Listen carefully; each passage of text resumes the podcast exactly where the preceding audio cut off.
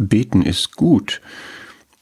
Beten ist gut, weil es uns entgiftet, wenn wir gesündigt haben und das dem Vater bekennen, wenn das ein Gebet des Bekenntnisses ist. Beten ist gut, weil es der Weg ist, wie wir Gott danken und preisen können, wenn wir etwas Gutes erlebt haben, bewahrt worden sind oder etwas mehr über ihn verstanden hat.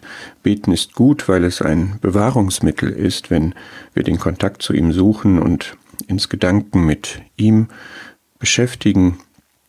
Beten ist gut, weil auch wenn ein Gebet vielleicht nicht erhört wird, es uns den Frieden Gottes erschließt, der allen Verstand übersteigt, der dann unsere Herzen und unseren Sinn bewahrt in Christus Jesus. Beten ist gut. In diesem Gebet können wir durch Gebet und Flehen mit Danksagung unsere Anliegen vor Gott kund werden lassen. Was ist das für eine umfassende Sache? Was ist dir und mir ein Anliegen? Was ist wichtig? Das können Probleme, Entscheidungen, Nöte sein, das können Freuden, Erlebnisse, Erfahrungen sein. Alles können wir durch Gebet und Flehen mit Danksagung Gott mitteilen.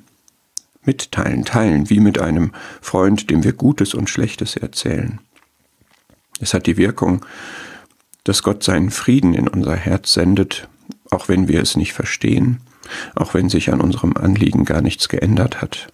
Und dieser Friede wird unser Herz, unsere Gedanken und Gesinnung bewahren, zum Beispiel vor einem Problemewälzen, vor Sorgen, vor Mutmaßung, Mutmaßungen.